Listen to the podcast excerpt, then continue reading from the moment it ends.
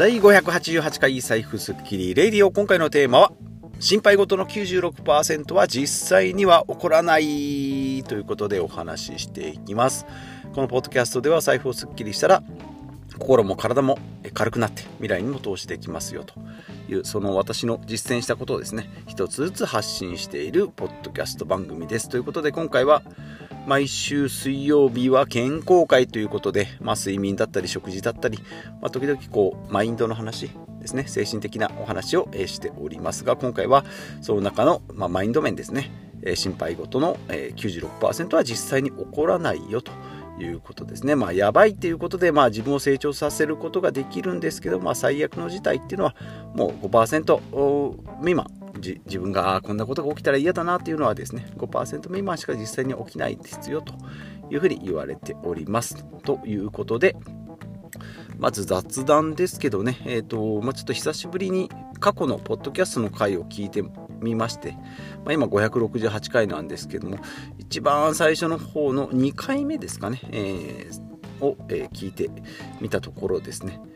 マイクは今は外付けのマイクをつけてて、まあ、当初はですね iPhone の直撮りだったので iPhone に直接声を入れてたんだと思うんですけどね声がやっぱりちっちゃいボソボソ言ってるということでまあ今もですねそんなこう褒められたいやそんなネガティブじゃダメだな。えっ、ー、と、まあ今はですね、割とこう自分のテンションで喋れるようになったんですけど、最初はやっぱりちょっと緊張もあってですね、ボソボソボソという感じで喋ってるなと。まあ今の、えー、録音してるのと比較するとやっぱり、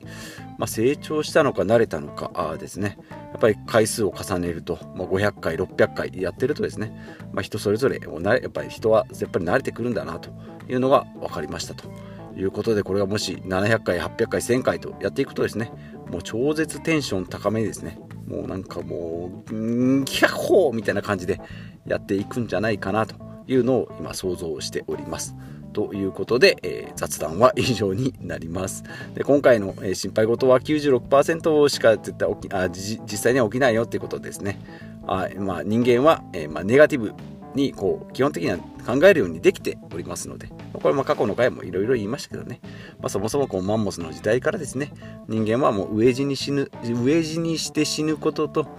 ぶっ殺されると。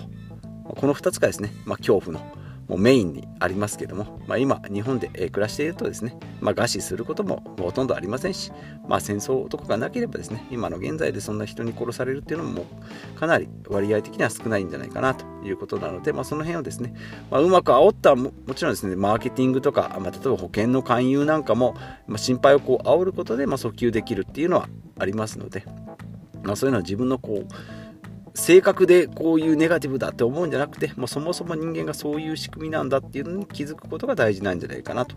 いうふうに思います。まあ、私もですねもともとネガティブな、えー、考えが非常にこう先行してたんですけども、まあ、そういう本を読んでいくとですねま自分の中のこう考え方の癖みたいなのがあったりそもそも人間の癖っていうのがもうそういう恐怖にこう準備するアリとキリギリスでいけばアリさんタイプですよと冬が来るなんかこうなんか起きた万が一のためにこう備えておくっていう風な思考がこう働くっていうのはま人間のまいいところでありますのでそのいいところをしっかり磨いていきましょうよと。で、まあ、キリギリスみたいにこう飲みや歌えでしっかり遊んだりで、まあ、頑張るところはアリさんみたいにコツコツやっていくっていうそのメリハリですねがいいんじゃないかなということですね。はい、でまあ私の過去の回過去ですねおすすめ本とかで出てきました草薙龍春さんですね僧侶お坊さんですねの、えー、まあ反応しない練習というのをしてですね本を読んでその感情のコントロール自分の感情ですねまあもともとそのネガティブな発想になりがちなのでポジティブなところを伸ばしてあげようとか。あとまあアンガーマネージメントって言われるような怒りのコントロールですね、まあ、怒りは二次感情なので悲しいとか痛いとかっていうのは一次感情ですけども二次感情怒りはですねドーンってなんかされたぶん殴られた痛いなんでだなんで叩くんだって言ってそこからですね、えー、怒りが込み上げてくるのでどうですね78秒ぐらい我慢すると怒りはかなり静まるというふうに言われておりますけども、まあ、この辺のですね感情のコントロールっていうので、えー、すごいこう好きになった草薙龍春さんが、えー、まあ、感情に3つのパターンがありますよということでそれを紹介していきます。で1つ目はですね快ですね心よいの快で楽しさ嬉しさなどなどのポジティブな気持ちのことを快ですね快楽の快ですね。はい。で、2つ目が不快、ね。苦しさや辛さなどのネガティブな気持ち。で、3つ目がその間にあるニュートラルな状態。快でも不快でもない状態ということで、この3つの感情をですね、反復横跳びっていうふうにこう言っております。なので、まあ、行ったり来たりですね。まあ、快と不快だけを行ったり来たりすると、意外とまあ、たまにいますよね。めちゃ笑ってるなと思ったらめっちゃ怒ってるっていう人。まあ、たまに見かけますけど、まあ、そうじゃなくてニュートラルな状態っていうのもしっかり大事にしていきましょういうことですね。はい。まあ、どんな人におすすめっていうことですけども、まあ、自分なんてとか、どうせダメだとか、やっぱりとかですね。まあ、そういうふうに考えてしまうと、まあ、どうしてもネガティブな方に引っ張られていきますよということで、まあ、どうやって解決すればいいのっていうんですねやっぱりまポジティブ言葉で言うのはすごい簡単なんですけどね実際ね、まあ、雨が降ってよっしゃラッキー傘がさせるっていうのもなかなか難しいですので、ね、この辺のま少しずつの考え方まあちょっとネガティブに引っ張られてるなっていう自覚するだけでもですね、えー、なんかこうプラスに働くんじゃないかなと思います、まあ、ポジティブとか自己肯定感とかあとま他者貢献ですね。人に尽くしてあげると。またこれ他者承認になってくるとまたこう自己肯定感が逆に下がってきたりしますので他者に貢献する見返りのないですね他者貢献っていうのが非常にこう自分の豊かさを高めるというふうに言われております、まあ、こういう話をすると大体毎回ですね変な宗教家っぽい感じになってくるんですけど、まあ、今回もですねまあえー、今までに漏れず、えー、こういったことを言っていきたいなと思います。まあ、ポジティブと自己肯定感と他者貢献ですね。はい。で、まあ、じゃあ具体的にはっていうと、やっぱり今まで言ってきた睡眠ですね。まあ、7時間以上しっかり寝てくださいとか、まあ、ちょっと寝る前にはですね、頭頭をリセットしたりして、まあ、瞑想なんかですね、あるとこう頭がリセットして夜中にこう目が覚めたり明け方目が覚めたりっていうことも少なくなってきますので寝る前に10分瞑想ですね。すると睡眠導入がかなり、えー、かなりというかですね抜群にもうそのまま寝落ちしてしまうんじゃないかっていうぐらいですね。えー、寝る前にこうイヤホンを耳に当てて、えーと、YouTube なんかでありますからね。寝る前の睡眠前の導入の瞑想の YouTube なんかを見てですね、えー、睡眠を始めると。でしっかりたっぷり7時間以上ですね。であと食事ですね、まあ、3食。一時期まあオートファジーを目指してですね16時間断食とかやってましたけれども今はですね3食きっちり、えー、いただいておりますのでこの辺。で、まあ、しっかり食べたらしっかり動くと。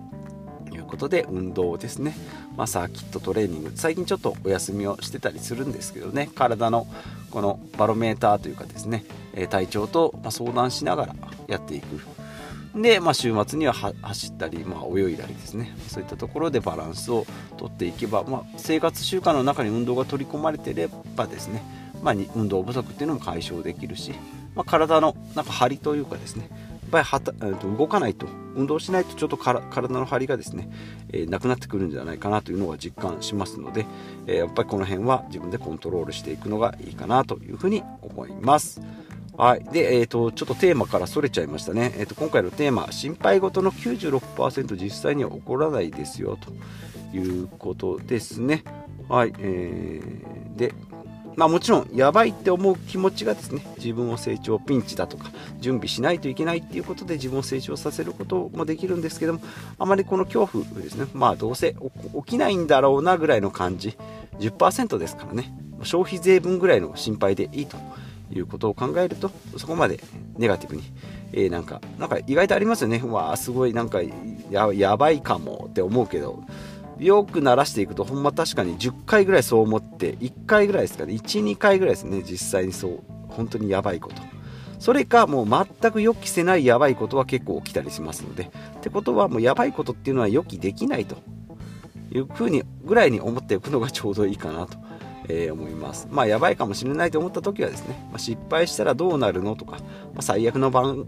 考えるっていうのを私の中では